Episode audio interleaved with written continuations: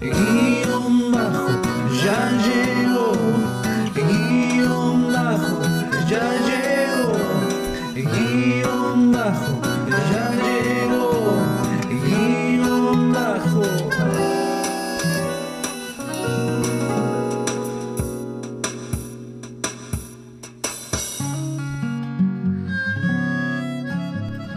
Buenas, buenas noches para mis estimados contertulios. Quería decir eso porque creo que es una palabra que se usa en el, en el ambiente de la radio. ¿Puede ser? ¿Los entendido? No. Bueno, pero tenía ganas de decirlo, Mi contertulios. tatarabuelo creo que usaba Puede ser. Contertulianos, que son la gente como que comparte un espacio, ¿no? Si vos decís, yo te creo. Sí, me parece que sí, eh, pero tenía muchas ganas de decirlo en radio. Sí. Hoy, hoy he cumplido mi sueño. Ya a cerrar el programa entonces. Ya sí, estamos. podemos cerrar. Pero Bueno. primero, directamente desde nuestra central de climatología, tenemos acá al licenciado en meteorología con Aquí un estoy. título de la Universidad de, Cambridge. de esa. Bueno, Nacho, a ver cómo, cómo estamos hoy para... Estamos más que bien. Estamos más que bien. Eh, vos viniste de afuera, ¿no? eh, ¿De dónde sí. vas a venir? Eh, ¿Cuántos grados pensás que hay de, de- de lo que sentiste? en tu Y cuerpo? yo, para mi, mis papilas gustativas dicen Sí. que 20, 22 seguro. Bien, 25 grados, 25 grados en la ciudad de Libertador San Martín. Eh, de paso, Martín, ¿es ciudad o es, o es pueblo? eh, ciudad. Ciudad. Es ciudad. Ciudad de Libertador San Martín, 25 grados. Sensación térmica, 25 grados. Visibilidad, 25 grados. 14 kilómetros. Eh, es, todo esto dice acá. ¿Qué quiere decir eso? Que vos podés ver hasta de acá acá. ves a Diamante, si, te, si Claro. salís. Sí, sí. Si no estuvieran todas las colinas ahí. Y me llama la atención y vamos a poner a prueba esta aplicación, queremos todos juntos.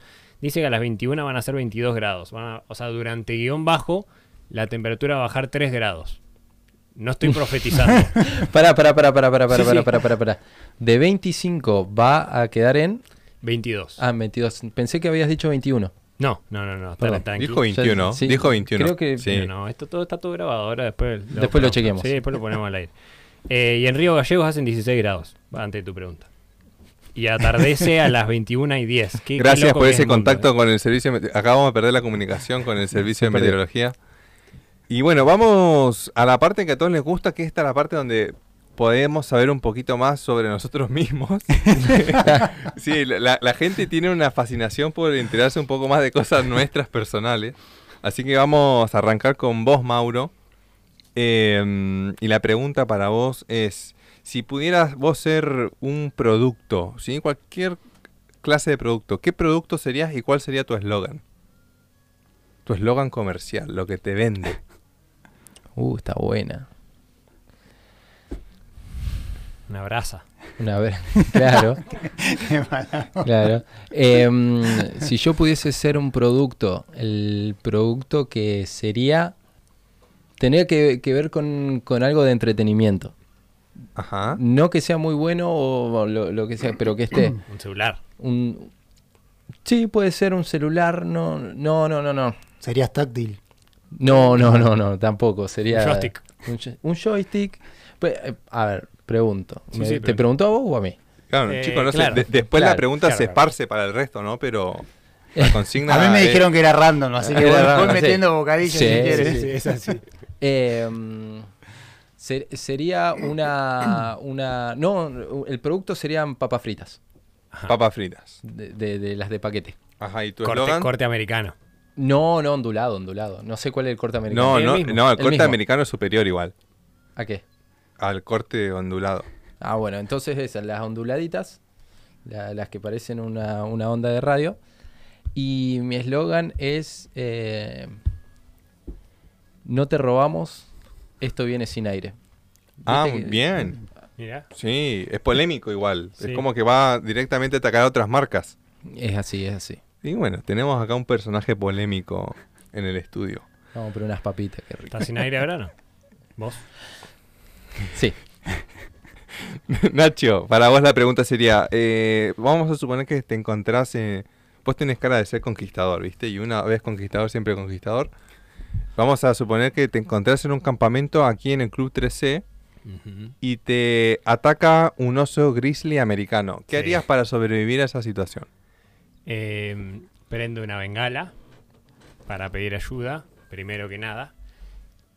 Eh, ¿De qué color sería la bengala? Roja, roja, roja. Como señal de peligro. Sí, porque y- y claramente, ¿no? Eh, después, agrandaría mi cuerpo. O sea, en realidad mi cuerpo no, porque, porque no, no podría en ese momento. Y mira que le he metido el gimnasio este verano y no agrandé. Sí, no, no agrandó- no agrandó. nada. Eh, le... Pero, pero hace poquito leí una noticia así de, de, de unas personas que se perdieron en el Ártico. Capaz que uno leyó unos argentinos que naufragaron. Bueno, no importa. La cuestión es que decían eso, que un código bueno es esto de o como exten- extender los brazos y mostrarse como que uno es grande eh, y quedarse fijo, así como que sacarse la campera y extenderla y hacerse grande, quedarse fijo y el oso, mucho gusto y pega la vuelta. Eh, o sea, eso es lo que te digo ahora. En ese momento voy a correr. olvídate, olvídate. Olvídate que corro, corro, corro con todo. Y bueno, ya más adelante vamos a tener seguramente una presentación formal, pero quería hacerle también una pregunta a Martín Ah, Senador, bueno. que nos está acompañando. Bueno.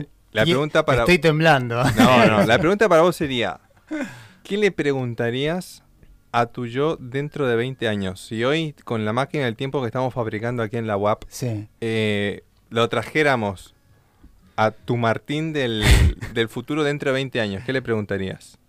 O sea, le preguntaría al de al más viejo, digamos. Claro, claro, vos le viejo. preguntarías al más viejo, sí. Es como Qué que, buena quisiera saber, pregunta. como que quisiera saber algo de vos mismo, pero al futuro. O no, capaz que no. Capaz que le querés decir Me algo, ¿no? poner un poco cursi, ¿no? Pues si habré sido un buen padre, sería la pregunta. Es buena. Es buena, es buena. ¿Cuánto, ¿Cuántos años tendrían tus hijos a esa...? Eh, A esa altura y de la vida. 60 y 20 más, eh, mm, 10, eh, 29, el más el nene, y 20, eh, 12, 12. Voy a ser abuelo.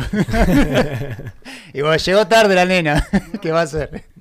De acá a 20 años. De acá Sí. a 20 años va a tener 12 Alegra. Claro, no, perdón, Claro, 22. pues está en plan. Claro, está la están 22. planeando. Claro, claro, es, Claro. es la que viene. Lo que pasa es que la nena nunca crece, Claro. chicos, es así. Vos querés que tenga esa edad para siempre. Claro, sí, sí. Y capaz que en el 2000, no sé, en el 2080 va a seguir teniendo 12, seguramente. no, Bien, cap- bien. capaz que, no sé, le preguntaría si... Yo siempre digo, ¿no? Que la pregunta sería, es, eh, o sea, no sería qué mal hice, sino si realmente hago- hice falta o hago falta, digamos, cuando ya no esté, digamos. Igual espero que en 20 años siga Eh, estando, sí, ¿no? sí, Sí, Sí, esperemos que sí. Eso sería lo más copado. Pareces un tipo saludable al menos. sí. Sí, por- la otra pregunta es por qué Mauro ya no está entre nosotros, puede ser. Claro, le, sí. le queda poco. O sea que Maru está hecho cuero. Sí, sería. sí, uno lo ve por ahí, bueno. Pero bueno. Mira qué bien. Eh, Félix, tengo una para vos y ver, para vamos. el resto si quiere contestar. Eh, va- vamos con la misma temática, esto de acá a... Psicológico. Si yo, si yo te digo de acá a 40 años. Viste que ahora se, se hacen fiestas de los 80, de los 70, de los 60, de acá a 40 años. ¿Cuál pensás que va a ser la onda cuando digan tire- eh, hagamos una fiesta de los 2000 o de los 2010? ¿Cómo se va a vestir la gente? Ah, bueno, fiesta temática. Claro. 2020. Y como nos vestimos nosotros. Así, así como estás vos. Yo me lo así, imagino así, más- no sé. Mínimo barbijo. Eso, vos sabés, yo me Claro, imaginaba pero eso. eso para los 20. Claro, Bueno, para el los 20, 20 una, o para una los 10. como una onda zombie, pero con barbijo. Pero así como todo, sin haber tomado sol, viste, todos re pálidos por no poder, poder salir. Todos Algo así. blanco.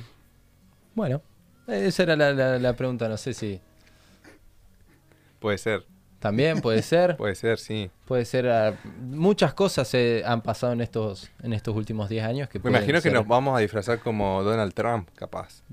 Puede ser. Podría ser, Eh, fue, claro. algo, fue algo polémico. Yo creo que para ese momento Independiente ya fue campeón de todo. A ver, una copa habrá ganado en colores independientes, me imagino. Fue campeón de todo. O ese capaz momento, que lo que se viene independiente para es la copa de fútbol, pero en esta que son de los videojuegos.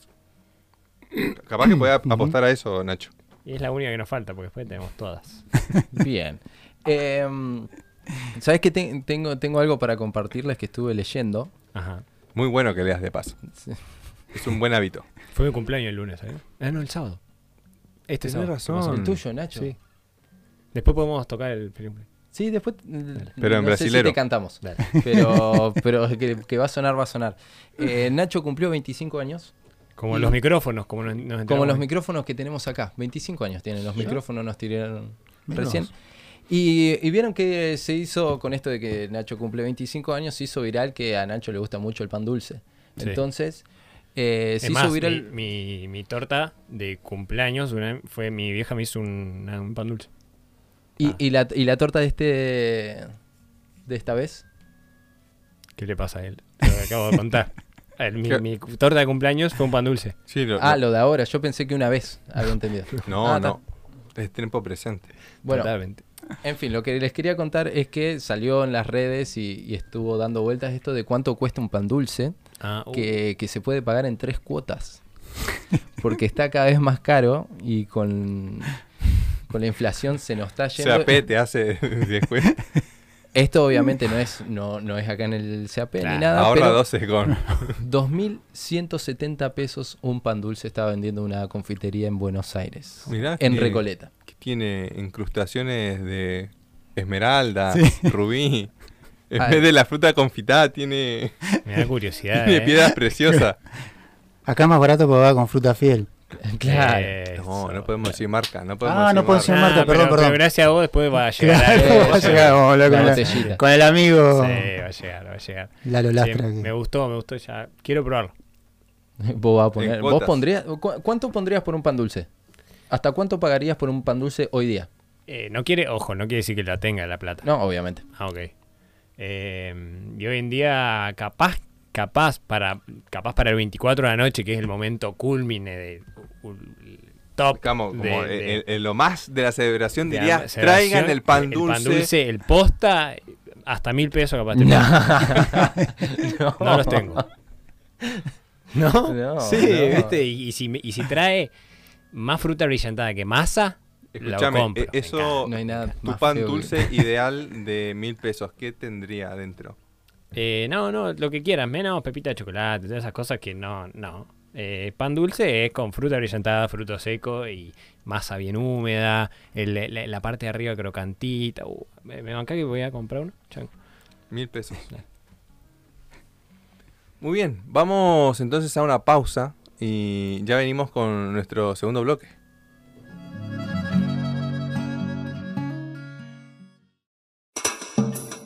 Guión bajo, ya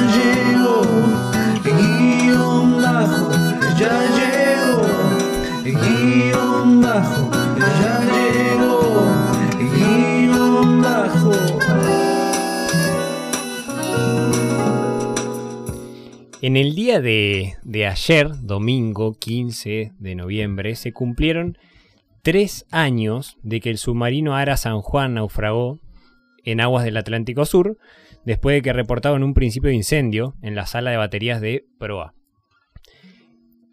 Tenía a bordo 44 tripulantes. Em, un año, dos días después, la madrugada del 17 de noviembre de 2008, de 2018, fue hallado eh, a 597 kilómetros de Comodoro Rivadavia. Ayer entonces se hicieron tres años de que el submarino naufragó. Em, es- estamos ahora hablando, tenemos en, en línea a Rodrigo, Rodrigo Ríos, él junto a su hermano, y ahora nos va a contar em, un poco quién es más también, hicieron una canción que ahora él, él también nos va a contar por dónde la podemos escuchar, dónde la podemos encontrar, llamada Descansa en paz. Eh, y que le vamos a, antes de seguir hablando nosotros, vamos a pedirle a él que nos cuente un poquito sobre esto. Rodrigo, ¿estás ahí? Hola chicos, ¿cómo anda el panel de guion bajo ahí? ¿Cómo contento, contento siempre que te escuchamos con, con la intro que, que nos hiciste, siempre, siempre te tenemos en mente. Claro, es verdad. Estamos Ah, hablando. bueno. Estamos hablando con el creador de la cortina musical que escuchan todos nuestros contertulios. Sí, sí, sí, sí. Todo el programa. se muere ahí. todo el programa- ¿La, la tenés ahí, Néstor, de la cortina? A ver, para que se escuche la voz de Rodri en, en todo su esplendor. guion bajo, ya llegó, guion bajo. Temón, Rodri, temón. Yo Lo paso a veces, amigo, eh. paso por la 25 y la gente la está cantando. Eh, eh, bueno, Rodri, queríamos hablar con vos, como mencionamos recién, ayer se cumplieron tres años de este, de este hecho. eh, y sabemos que vos hiciste una canción, la escuchamos, ahora un ratito también la vamos a escuchar. Queríamos que nos cuentes eh, primero un poco cómo, cómo surgió esto, eh, cómo surge hacer, sabemos que vos sos músico obviamente, pero cómo surge hacer una canción justamente a este hecho eh, histórico, ¿no? Eh, mirá, todo. ¿Tenés tiempo? ¿Tienen tiempo? Hay tiempo, hay tiempo. No, cortito. Eh, cuando pasó todo esto, yo me acuerdo que estábamos mirando la televisión con mi mamá y nos, creo que como todos, ¿no? Nos super conmovimos, dijimos, eh, eh, fue algo terrible, ¿no?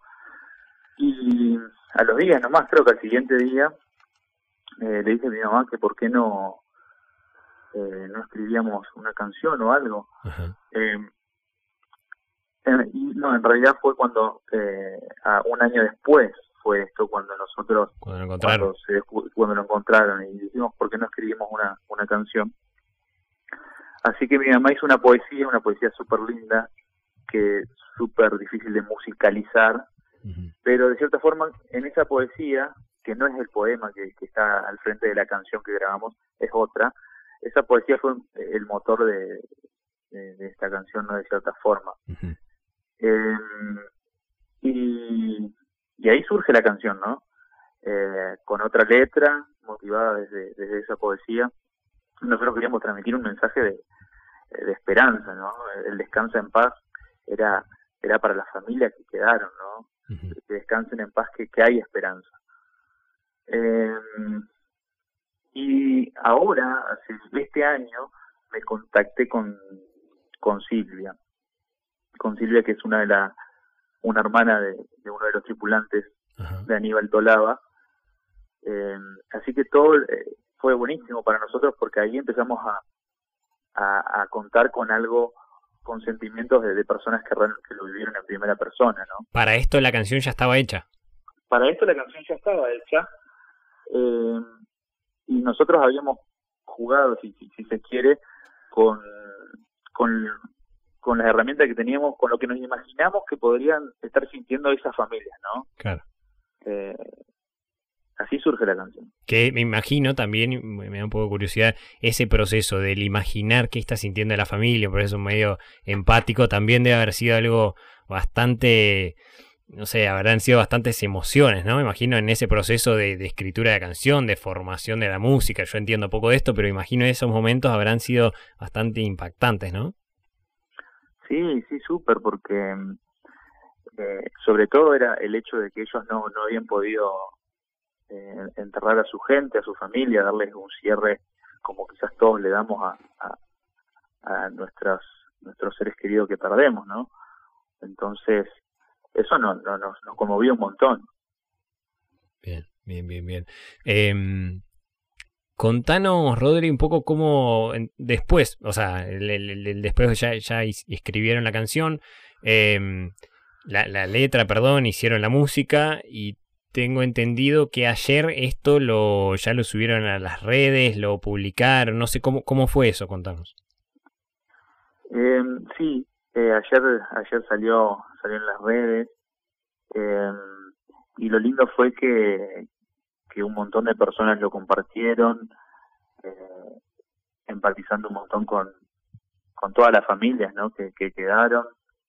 Y ya desde unas semanas o un mes antes yo ya venía hablando con Silvia, que, que es la hermana de uno de ellos, y ella estaba contentísima, nos había agradecido porque eh, con los chicos habíamos dedicado tiempo eh, para esto. Eh, era lo menos que, que, que podíamos hacer. Así que, y este y el día de hoy recibí mensajes de, de otros familiares de, eh, de los tripulantes de, de, de otro tripulante. Eh, Roberto Medina. Eso te iba a preguntar un poco la repercusión que, que por ahí llegó, que también debe ser reconfortante, ¿no? Sí, agradeciendo eh, que les había hecho muy bien que los acompañemos de esta forma. Y para nosotros ese es nuestro objetivo, que les llegue la canción a ellos. Bien, bien, bien, bien. Bueno, em, la, verdad, no- bueno, no- nosotros eh, escuchamos la canción y ahora, ahora igualmente la vamos a, escuchar para cerrar este bloque. Em, por ahí, si, si nos. En, dos palabritas, Rodri, quizá, eh, ¿qué, qué es lo que. em, No sé, lo, lo que a vos por ahí eh, te, te- produce justamente esta canción? Sé que la escribiste vos, ¿no? Pero, pero bueno, tiene una cuestión reflexiva. Eh, que, que a, a- a qué te lleva, qué te produce, eh, con, con qué por ahí fuiste conectando con, con este hecho. Mira, yo creo que yo recibí un mensaje, recibí un mensaje ahí en el video de YouTube eh, de un agradecimiento de un amigo que nos gustó porque más o menos eh, reflejaba un poco de lo que de lo que queríamos transmitir. Él puso eh, vive desde la historia, refleja la impotencia, ubica la mente eh, y otras personas que eh, que si bien nosotros que el objetivo principal era que las, las familias lo escuchen y estamos súper felices que, que se está que les está llegando el otro objetivo era recordar también a, todos no Eh, a todos todas las personas de que esa gente sigue estando ahí no esa gente que, que perdió su familia eh, está ahí. Por eso en una parte dice hay miradas lejanas que, que lloran mirando al mar Eh, entonces creo que eso es lo que lo que quisimos transmitir no Bien. un poco de, de empatía pero sobre todo de esperanza no Bien, bien. Eh, sí, y hoy también le decía ahí, ¿no?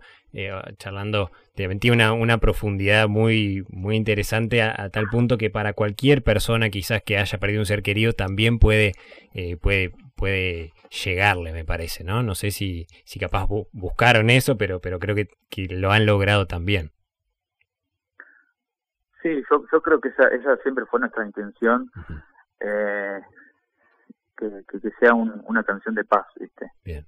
Que ayude a, a- a cerrarlas o a sanar un poco las heridas de, de- de esta gente, ¿no? Y, y qué bueno que sirva también para personas que se identifiquen, que no necesariamente sean familiares de, de ellos. Claro, claro.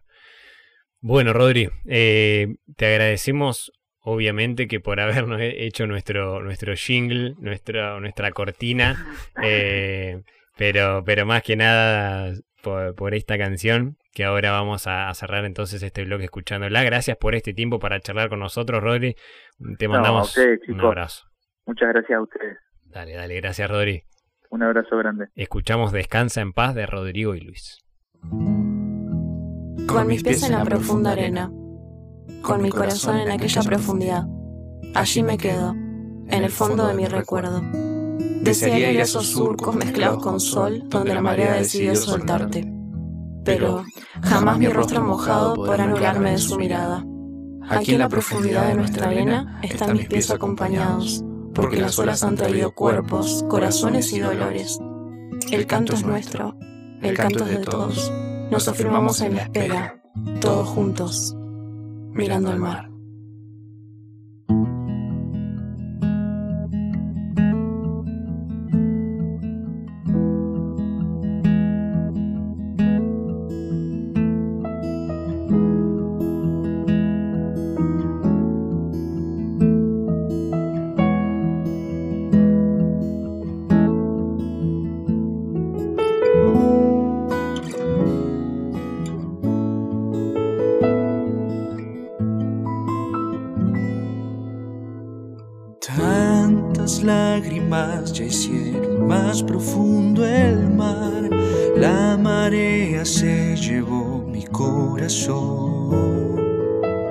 El oleaje lleva y trae todo mi dolor. Con el viento se vuela mi canto. Dios conoce los surcos y las sombras del mar y el lugar en donde está. Descansa en paz. Sube la marea y el atardecer se va.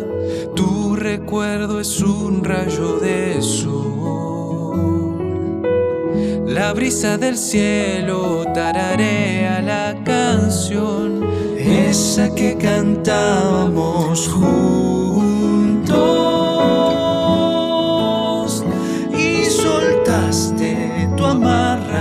La cruz de Jesús y él jamás te olvidará.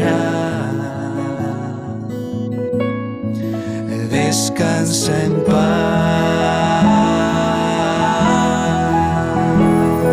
Él devolverá la sonrisa de los rostros mojados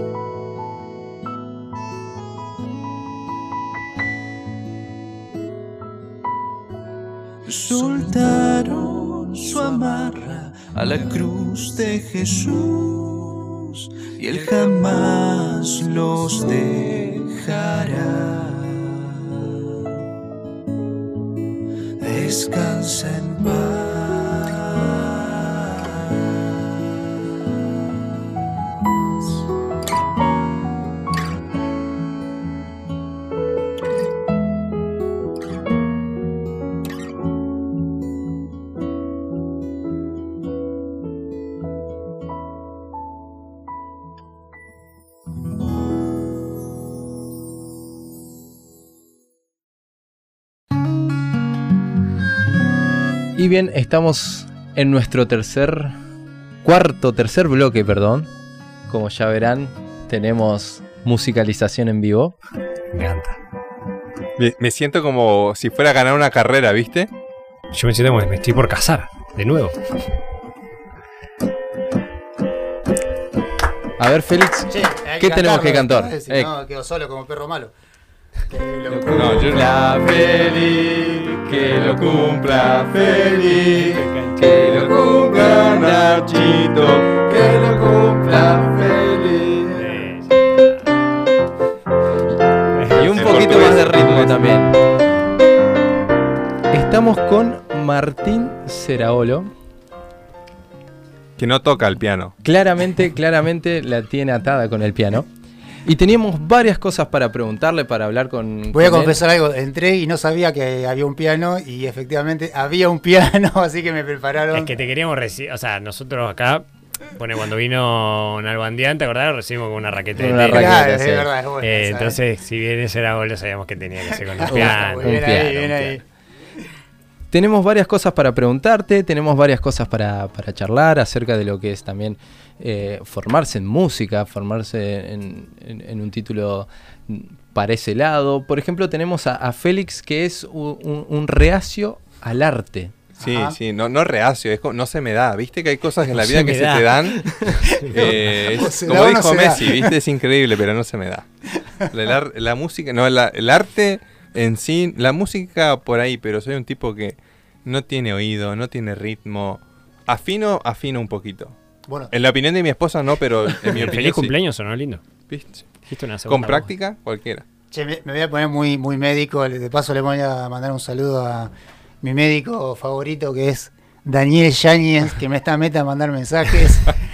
Pero nos está escuchando, por fin nos está escuchando No, Daniel. no, te- tengo unos, me dan unos segundos Sí, antes de que sí, entremos sí, con- sí, No les quiero romper la agenda de no, preguntas. para nada. No, no hay. Pero eh, tengo mensajes de mis amigos, eh, más conocidos, nosotros nos decimos los cumpas por compañeros de amistad, no, no, no por una- otras cuestiones que también pueden También ser. puede ser. Eh, dicen que te vacan Nacho con el pan dulce sin chocolate y sin fruta brillantada. ¿Viste? Muy Gente bien. No, era al revés. Era sin y con fruta. Con mucha ¿Qué, fruta. Dice así, Vanina Gotic, o Sí, sea, mi ¿qué dice esposa. Bueno, hagan de cuenta que no dije nada de Vanina Gotic, una televidente. Sí, sí, sí. Eh, decirle que lo banco con el pan dulce al Nacho. Bien. Sin chocolates, Y con sí frutas abrillantes. Ah, está, Ah, sí, bien, sí, bien. fruta. Leí mal, eh, de hecho me está mandando, lee bien, me, me Claro, acabo de poner. bien, está Bien. bien. El amor, sobre todo, Bien. Sobre, Sobre toda la diferencia corrección. social, diría Rodrigo. Bien, tengo que conseguir uno más y podemos pagar las tres cuotas del pan dulce. Claro, es verdad. Y después, bueno, tengo un saludo del Dani Yáñez que dice, primera que nos caperuticiar. dice. Eh, Sí, es, es una de sus frases. Eh, Ma- Martín, quer- queremos arrancar con, con una pregunta difícil. Con una Ah. pregunta que, que tenés el piano ahí. eh, o capaz te hacemos esta pregunta, la vas pensando y vamos con otras. Dale. Si vos tuvieses que eh, elegir canciones, musicalizar momentos de tu vida, Sí. la adolescencia, la niñez, Como una película, ¿no? como una película. Es ¿qué- increíble. ¿qué, estilo buscarías? ¿Qué, qué tocarías? Vamos a hacer una biografía musical. ah, Claro. Me encanta. me Ese momento de tu vida, ¿qué estarías haciendo ahí? A ver, Arrancamos de cero si querés. no ¿Dónde sé si lo van a naciste? encontrar. Ah, bueno, de arranco de cero, cero. Sí, ah, bueno, un poco. Voy a musicalizar entonces con, Dale. con mis edades. Muy bien.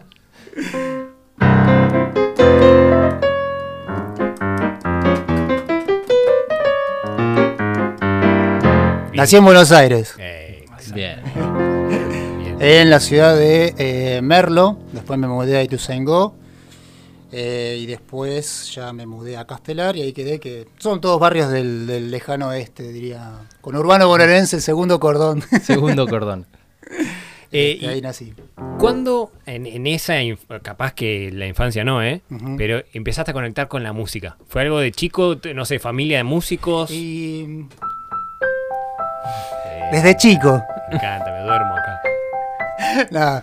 Eh, bueno, sí, en realidad sí, de chico, porque bueno, mis padres iban a un, coro de la iglesia y ahí se empezaban a, a meter más en el tema de la música.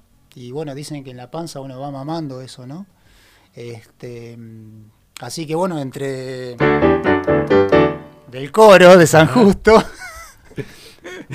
este empezaron bueno ahí a bueno ganaron algunos concursos qué sé yo Teatro Colón con el coro o sea que estaban metidos llenos sí ninguno es músico pero siempre a mi papá y a mi mamá le gustaron la música y de repente una cosa muy loca un este, conocido de, de mi papá le dejó un teclado me acuerdo un Yamaha chiquitito Sí. de 5 octavas, ¿no?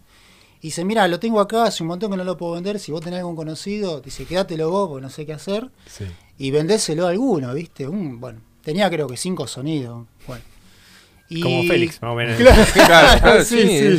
sí. Cu- Cuando me dijiste de 5 octavas ya me perdiste. Claro, sí. Bueno, cinco octavas, o sea, ¿lo explico? Explícaselo a Félix, por favor. Eh, bueno, chiquito, Sí. digamos, ¿no? Y con mi hermano éramos, yo tendría, no sé, 7, 8 años, no menos, 6 años. Mi hermano tenía 8. Y bueno, estábamos, no, no había ni PlayStation, no había grandes, este, te- eh, tele, ¿cómo se llama? No estaba Netflix, no había mucho para ver en televisión. Y empezábamos a jugar, y así, uy, mira este botón, y, y no había mucho botón para elegir, y mira este botón, y a ver qué toca, qué sé yo, y de repente empezamos con, con- básicamente empezamos con himnos ¿sí? de la iglesia. Este, y después ya empezamos con, bueno, con- estaba, era un sonido muy sintetizado, ¿no? Entonces era mucho de la... ¿eh, bueno? Voy a tocar algo, ¿eh?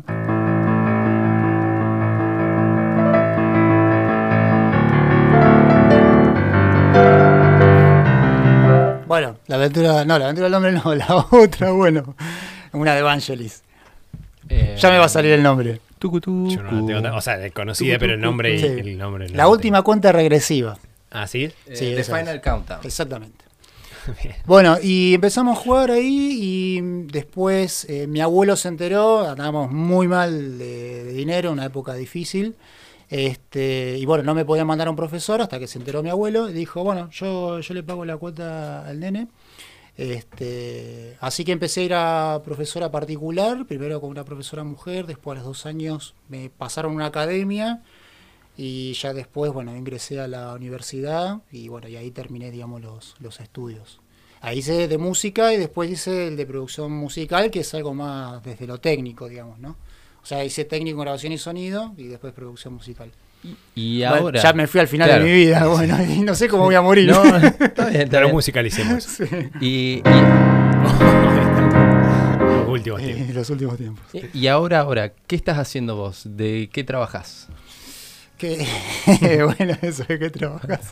Me acuerdo que mi papá le decían, che, ¿y Martín qué va a estudiar? Y música, ¿y de qué va a trabajar? ¿Viste? Y ya arrancamos mal, ¿viste? Es, es- es un, es un estigma, es un mito que Sí. hay, ¿no? Dentro de. Es un estigma más que todo, sí, nos meten a todos en la misma bolsa como que el arte no, digamos, no, no tiene valor, ¿no? Claro. Entonces, eso es, es complicado y hace que, bueno, que uno como músico solo así de la nada, de, de la musa inspiradora, no vive.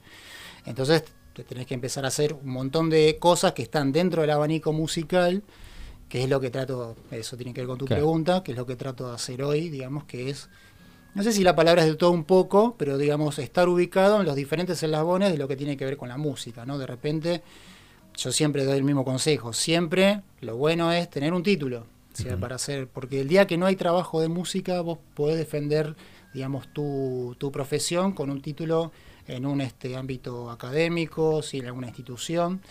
Entonces, eso te da, digamos, una, una solvencia, una tranquilidad, ¿no?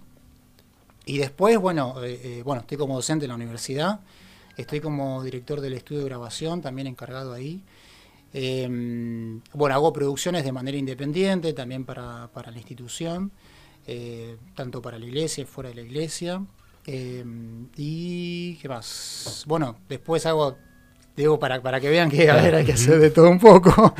Puede ser desde transcripciones de partituras hasta este, copiar una pista o hacer un arreglo, o solamente grabar, o solamente mezclar, o las dos cosas, o eh, hacer la producción desde el punto cero del disco al punto final del disco. O sea, viene, venís vos y me decís, quiero grabar un disco, no tengo idea. Bueno, yo agarro, te siento, vemos los temas, eh, eh, planifica la grabación, se ve la parte legal también. Este, Podrías hacer de Mauro un gran músico. por No, ejemplo, no. sí. No, no, tengo. Podríamos probar. No, no, no, gracias. Sí, ¿por qué no? Ha grabado Nicole Neumann, que nos pega una nota, así que. Eh, Acá en lo más parecido que tenemos. Con Neumann, Sí, en el estudio es lo más Sí, parecido. Claro. Imagínate lo que son los otros. Claro. Néstor, ¿y dónde estudiaste? Di- Néstor, Néstor, Néstor nuestro. ¿cómo estás? ¿Todo bien? Se me confundió, no sé, perdón. Lo señalaste recién, Martín. Eh, ¿Dónde estudiaste? Pues, eh, Digo, ¿dónde estudié? Sí. Vamos con un poco de miedo esto. Totalmente. En la competencia, señores. En la Universidad Católica. Muy bien. Sí. muy- y Perdón, estudiaste, ¿eh? ¿y la carrera, la carrera cuál era? La carrera de licenciatura en música. Licenciatura en música. Bien. Sí. Y bien. después en la Escuela de Música de Buenos Aires hice producción musical Ajá, con un título intermedio que es de técnico en grabación y sonido. O sea, para ser productor musical sí. tenemos que tener un conocimiento de la parte técnica porque no, no solamente, digamos, tengo que decidir desde lo artístico, sino desde lo técnico y también desde lo económico, ¿no? Entonces decir, bueno, eh, Mauro, voy con el mismo ejemplo de Mauro de nuevo, sí. Tengo tanto dinero para hacer un disco. Y bueno, ahí a partir de ese presupuesto uno va armando un disco y digamos el estilo que vos querés. Yo te puedo decir, eh, a ver, el productor musical es como el que te ve de afuera, el más frío, ¿no? Pues yo che, ¿sabes qué? Yo siento que tengo la voz de Luis Miguel y en realidad cuando te escucho digo, mira, No, yo te quiero no. mucho, quiero a tus padres como si fuesen hermanos míos, pero, Pero lo tuyo no. va más por el canto, por el cántico este de Barra Brava, no sé, para decir algo. Un recitado. Claro, un recitado. Sí, esas voces que ahora ponen con como sonidos robóticos, ahí tendría que... Claro. El cántico muteado. Sí, Claro. el famoso cántico muteado. Bueno, pero a ver, desde la desafinación se ha creado la música también, ¿no? Porque aparece también el rap, aparece el trap, o sea, aparecen eh, otros estilos que donde uno dice, bueno, che, yo no me ubico ni, ni acá ni allá, ni- y bueno, y es una expresión urbana de la música, ¿no? De, popular, digamos, ¿no? De lo que pasa en diferentes localidades. Y, y en ese y en ese punto, co- como, músico, como productor, vos tenés que estar al tanto de todo lo último de la, de la Sí. música. Bueno, ese es otro desafío también, ¿no? De estar, como en todas las profesiones, de estar al día en la información, ¿no? Yo no, yo no puedo quedarme con el estilo de música que se escuchaba hace 10 años pensando que, ah, sí, yo la tengo reclara, cuando en realidad durante esos 10 años se generó otra cosa y todo se va este, remodelando, se va fusionando con otros estilos, ¿no? Hoy tenemos, antes eran, no, no digo que eran pocos estilos, ¿no? pero se fue mutando, se fueron haciendo híbridos y después termina desencajando en otro estilo que, por ejemplo, el, el tango al principio no existía como tango, digamos, era más una, una música más, más española, una mezcla de, de la música española, italiana y árabe, digamos, hasta que después se fue armando, armando, armando y recién en los años 50 queda establecido como el, el tango, digamos, que hoy más conocemos, digamos, ¿no? Me fui un poco por la historia, no los quiero No, aburrir, está bien, pero no, está buenísimo. Es- esto es así, es espontáneo. Claramente con el tango también ahí hay algo eh, que lo primero de lo que, lo que tocaste creo que tuvo que ver con eso. Eh, pero una, tengo dos preguntitas, oh, te, te hago una ahora. Sí, Eh, usted bájeme de un ramazo porque soy de darle a la lengua. así No, que- está bien, Tenemos, que tenemos. por nosotros estaríamos charlando también un rato largo. Casi siempre con todos nos quedamos bastante cortos de tiempo. Eh, pero una que te quería preguntar es, por lo general lo, lo que tiene que ver con el arte está bastante asociado al, al- al disfrute, ¿no? Al, al- al- eh, en algún momento, esto se vuelve un trabajo en el sentido de que, que, bueno, algo lo rutinario y capaz termino de perder eso del disfrute del- de, la música, de lo emocional, de, de la pasión. Yo trato de que no. Yo trato de que no. En cuanto. Siempre, por lo menos, yo vivo para disfrutarlo, digamos. En, en cuanto no lo estoy. O sea, la estoy pasando mal. Y trato de evitarlo, porque justamente el sacrificio de haber elegido. A ver, no quiero la palabra sacrificio como. Pero digamos, la elección de haber elegido música significaba decir, bueno, te va a tener que amacar porque no es una profesión que. Este, a ver, todo bien con lo Sí, sí, con las otras profesiones, pero que en, eh, o en una consulta o en una charla eh, va a sacar la misma, la misma ganancia que cualquier otra profesión, ¿no? Entonces, lo que yo cambio, digamos, es el disfrute. Yo no digo que las otras profesiones no tengan disfrute, digo lo que me pasa a mí, digamos, ¿no? Y sí, ponele, hay, hay veces que justamente me busco esto de, de variar el tipo de trabajo para, para, que, para que el disfrute venga, digamos, más fácil. Si yo estoy todos los días haciendo, por ejemplo, transcripción de partituras y al tercer día ya veo las notas con, con odio, digamos, ¿no? Entonces, de esa manera uno va variando. Bueno, un día trato de organizarme la semana. Mi, mi esposa me se debe estar matando la risa porque no soy organizado. pero bueno, voy a hacer que soy bien, organizado. Queda bien. Queda bien, eh, pero trato de ir variando. Un día alguna cosa, otro día otra cosa, y bueno, y ahí este, voy, voy mechando, y eso sí me genera un, digamos, un placer, inclusive hasta en cosas que me dan para hacer que, que están mal. Ajá. Porque para mí es un desafío, digamos, ¿no? Porque como productor decís, bueno, tengo esto, bueno, ¿cómo lo transformo para, para, que, para que suene lindo? O sonando feo, llegue, digamos, tenga una... Claro. Y de hecho hay, hay veces que hay, hay... Me voy al ejemplo del tango de nuevo. Sí, sí, sí. Si ustedes escuchan a Roberto Goyeneche, un tipo que no, en la última época no pegaba una sola nota. Pero uno lo escucha a Goyeneche y te largas a llorar de la emoción, o sea, por- porque el tipo expresa y, y cuando habla de. Siempre este, un periodista comenta ¿no? que cuando escucha a Goyeneche cantando Garúa, le dan ganas de salir afuera a abrir el paraguas, por más que esté el sol abierto, ¿no? Pero eso es porque el tipo está expresando todo y no. Bueno, Tita Merelo también, no, no pegaban, capaz que no eran muy, muy de la nota, muy de lo técnico, pero iban desde otra cosa. O sea, eso es lo que todo el mundo. Tiene algo que no sé qué, bueno, es eso. Y hay mucha, muchos músicos que capaz que uno dice, no le pega la nota, pero no me doy. La verdad que, bueno, Serrat, Claro. Digamos, un tipo que te, te- te hace llorar, digamos, ¿no? Y, y sin embargo no le está pegando a ver al La 440. Entonces, hay otra cosa, un mundo que, que, que está por fuera de la nota exacta, de la armonía, de la, de- del contrapunto, que también tiene que estar, eh, pero hay otra cosa ahí que no, que no, no, no Sí, tiene sí, sí. explicación. No está bien definida. no está definido. Inclusive hasta, no solamente desde lo audible, sino desde lo sensorial, digamos, ¿no? O sea, yo puedo cantar y, cuando digo una frase y te lo digo mirándote los ojos y con una, con una mirada, depende qué tipo de mirada, y a mí me va a llegar de una manera. Si yo tengo la cabeza en otra, estoy pensando a ver cómo mañana cubro el banco y, y tengo que expresar una, una, una oración que tiene un peso romántico, por decir algo, no lo voy a expresar. O sea, me tiene que pasar algo acá adentro para, para poder largarlo, ¿no? El ejemplo de Rodri, o sea, uno cuando ve las composiciones de Rodri te das cuenta que, salen desde lo más profundo adentro de él.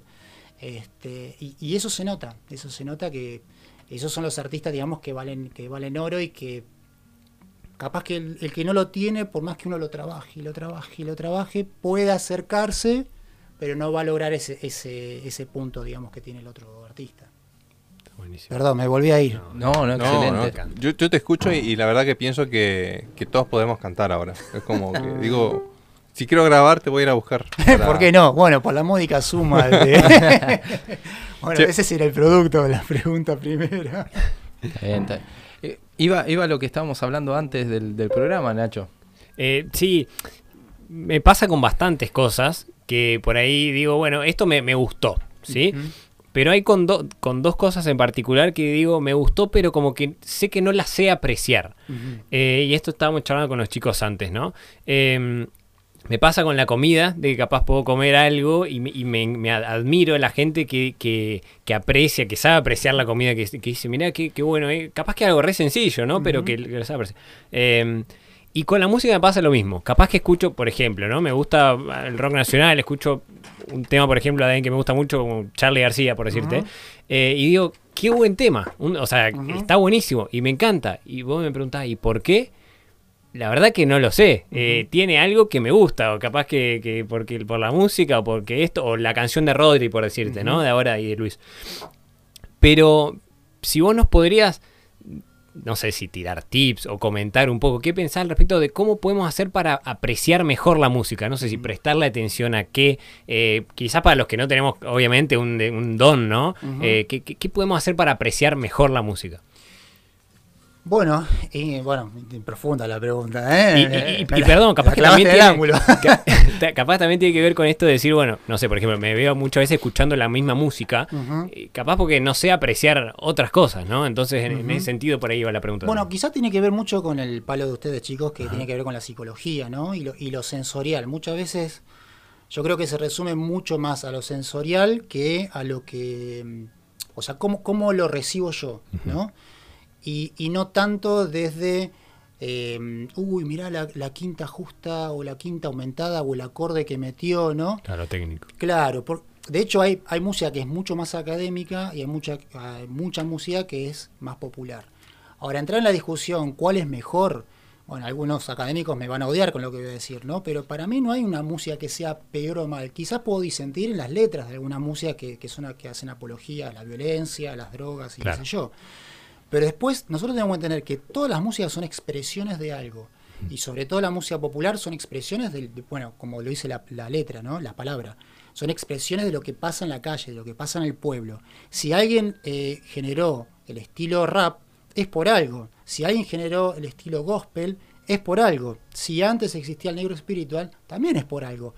Ahí capaz que digamos el desafío en cada uno de decir, che, a ver, ¿y por qué existe esto?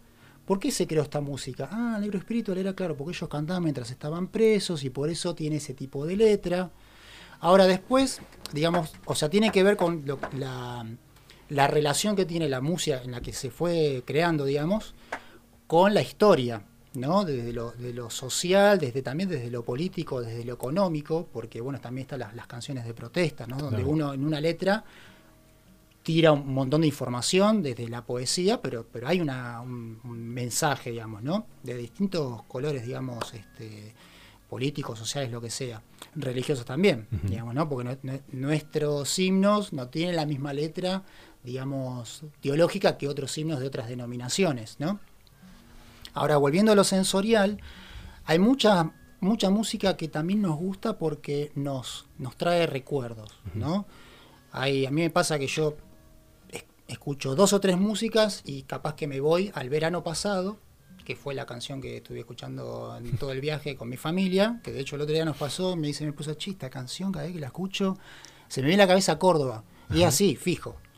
Y hay veces que hay, hay músicas que nos llevan a nuestro pasado, a la canción que me cantaba mi mamá cuando me tenía que ir a dormir, a la canción que me cantaba mi abuelo cuando yo era más grande, eh, las canciones de la cancha de fútbol, no son las mismas que de ahora, digamos, ¿no? Entonces, eso también, digamos, ge- genera como una, una relación con la música que yo me siento más amigable con un estilo también. Y después tiene que ver con lo cultural, ¿no? O sea, las armonías, los ritmos que nosotros vamos, digamos, mamando desde chiquito y, y durante toda nuestra vida, se van metiendo en el, en el consciente y en el subconsciente y después hace que, que nos guste o que nos sintamos más este, emparentados con, esa, con ese estilo de música, ¿no? Ahora, ¿Está bueno estudiar música para entender la música? Sí, obviamente. También está bueno no entenderla. Porque muchas veces, por querer entender la música, no disfrutamos ese no sé cómo se llama. ¿Entendés? Entonces, la parte emocional... Lo se- termino racionalizando el esto. Tal cual. Estuvo bien, estuvo mal. y- Es decir, bueno, yo me siento así, digamos, en un sillón y voy a pensar en la nada y voy a escuchar música, ¿no? El todo. No me voy a poner a escuchar, a ver, este, mirá el acorde que puso, uy, ahí se equivocó, porque esa es otra, Claro. ¿no? Entre los músicos nos matamos. Sí. Uy, uy, ahí se, uy, mirá cómo se afina, cómo van a publicar eso, uy, que... Y ahí se pierde el arte. Claro. digamos, Lo bueno de no entender es que todo está afinado. Siempre. Siempre. Claro, o, o, o- o te gusta o no te gusta. Claro. Sí. Por eso yo entrar en la, en la, en la discusión, ¿es mejor música o peor música? Y no, para mí no construye, porque de hecho se ha generado cosas muy copadas últimamente, de, de la mezcla entre la música académica con, con la música popular, ¿no? Yo me acuerdo, creo que uno de los primeros fue eh, el concierto de, eh, eh, de Cerati, ¿sí? con la Orquesta Sinfónica en el Tranto Colón. O sea, se elaboró todo un concierto de música, este, de toda la música popular de él, de, de- bueno, desde Soda, de él como solista, con toda una base este, sinfónica, digamos, ¿no? Y es todo un laburo. Bueno, eso lo que hace es que Los Palmeras también. los Palmeras, ¿sí? bueno, León Gieco, Víctor Heredia, todos los, los- los del arco, digamos, popular. Mira, si no me equivoco, creo también Ráfaga. ¿Qué, qué es lo que hizo eso? Las, las dos culturas que antes era, digamos, la, la- la, mm, cultura o la, perdón, la, mm, el estatus social alto estaba más emparetado a la eh, música clásica. ¿Por qué? Porque para ver un concierto de música clásica había que pagar mucho dinero, ¿no? Tener acceso a la música académica también había que pagarlo. Ahora, ¿qué pasó? Eso de repente se empezó a nivelar. La música que no, no accedía a las clases bajas empezó a acceder. Y los y viceversa, los, los que estaban en las clases altas se empezaron a, a meter, ¿cómo? De repente en un baile de 15, de 15 años, eh, de alta alcurnia, estaban bailando una cumbia. Entonces em- Claro. se empezaron socialmente a mezclar. Y eso generó cosas muy copadas, muy interesantes, que es lo que vemos ahora, fusiones, por, por ejemplo, eh, León Gieco, un- digamos, una persona que siempre hizo rock o un folk, digamos, más, más, más norteamericano, termina haciendo un tema con Pablo Lescano, que es un referente de la cumbia, digamos, ¿no? Y, y- y ahí también vemos otra cosa, que entra la poesía con un mensaje social también, digamos, no es, no es solamente, bueno, tiro cualquier letra y cualquier ritmo como para que, para que la gente baile, sino que mientras voy bailando, voy también escuchando la música y el que no le gusta bailar también puede escuchar la letra. Entonces tiene un mensaje social, ¿no? Cuando León Gieco dice, bajen las armas que- acá hay niños durmiendo, en una en justamente una de las cumbias que él hace, está, está hablando de cuando entraban a, la- a las villas a matar gente, digamos, ¿no? Y que de repente se llevaban puestos a los chicos también. Bueno, eso se empezó a mezclar y entonces empezó a haber otro mensaje, digamos, y otro tipo de música, que empezó a ser amigable con mucha gente. Y eso también lo vemos también en nuestra iglesia, ¿no? Que, digamos, que Claro. también se va mutando también el estilo, empiezan a, a ingresar géneros nuevos. Perdón, de vuelta me fui por las No, me ramas. encanta, me encanta. Eh, top 3 de músicos. Eh, esto habla- hablamos de gusto, capaz, ¿eh? Sí, Gusto personal. sí, tal gusto cual. personal. Eh, de cualquier ámbito religioso. Lo que, lo que sea, sí, sí. Si querés le pregunto a Mauro, a Félix antes y No, mientras la no- pensás. No tengo. No tenés. Mauro, es un caso perdido, Félix. Eh, no, si vos, si vos me decís a alguien a quien, a quien escuchar y como contaba Martín, que me trae recuerdos y, y me, y me- me hace acordar a mi infancia, eh, Fito Páez. Fito. Eh, sos de Rosario vos. eh, eso eh, es sinónimo de mi mamá, Bien. para mí. sinónimo de, de- de mi vieja. Eh, ta- también a- habla- con- en- yendo al ámbito eh, religioso, eh, en mi casa cuando, cuando mis viejos empezaron, o sea, cuando, eh, siempre fueron adventistas cuando yo nací, pero antes no lo eran, me acuerdo que escuchábamos mucho de estos himnos. les pongo cuadrados, ¿viste? Esto, Castillo Fuerte, algo así que, que va, que, que sabes lo que viene, que va, y, y eso a mí yo lo escucho y, y- y me acuerdo también de, de- de mi infancia y me, y- me gusta, me gusta eso.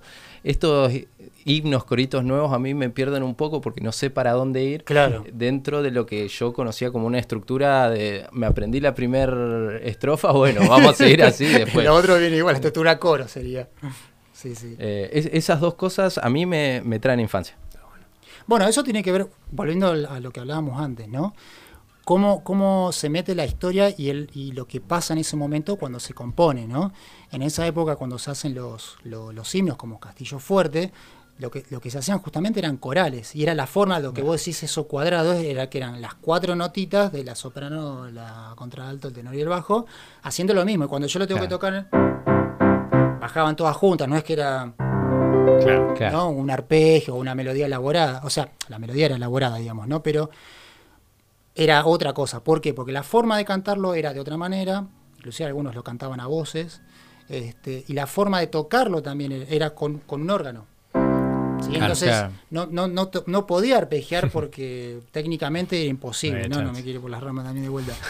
Pero eh, después nosotros vemos en muchos eh, himnos de nuestro himnario muchos eh, temas de marchas.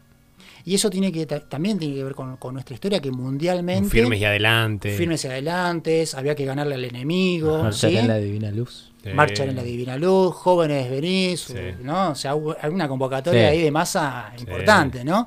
Bueno, eso tiene que ver también con, con lo que pasaba eh, a nivel mundial, digamos, ¿no? Le- le- digamos, qué figura tenía eh, la parte militar, por decir, ¿no? Este, El orden, todo lo que, bueno, este, ya conocemos.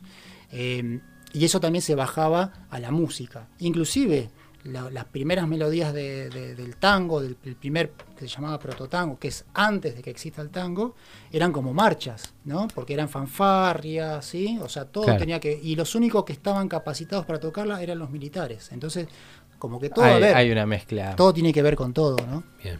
¿Tenés tu top 3? Tengo mi top 3, por lo menos los dos primeros. Vamos con el, tres- Bien, vamos con el top tercero, dos. de abajo para uno. Ah, de De abajo, abajo pero para bueno. Ah, me porque yo digo, mientras digo la primera, Claro. segunda, Ah, pienso la tercera. Ahora le creo cuando decía que la esposa no era no, organizada. para nada.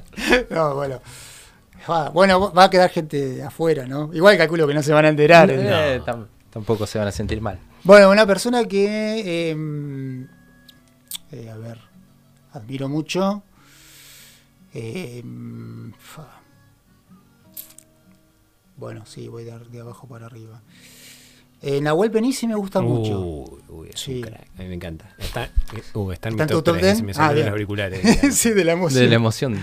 Digo, por mencionar algo, capaz que dejo un este ortodoxo antiguo, pero bueno, a ver, está el Atahualpa, ¿no? Pero para, para llevarlo, digamos, a más, más, más moderno, me parece que él logró un, un folclore moderno, eh, muy dulce, muy exquisito, y es esa persona, volviendo al ejemplo anterior, que dice eso que no saben cómo Claro, explicar, sí. digamos, ¿no? Y el tipo abre la boca y, ¿viste? y, y quebra y, y más allá de, digamos, de su discapacidad, ¿no? O sea, expresa una cosa que es increíble, ¿no? Que, que, que muy pocos, digamos, músicos lo pueden, lo pueden, la Negra Sosa también, ¿no? Pero bueno, ya lo tiré a Nahuel, Claro, así que bien. quedó en el tercero.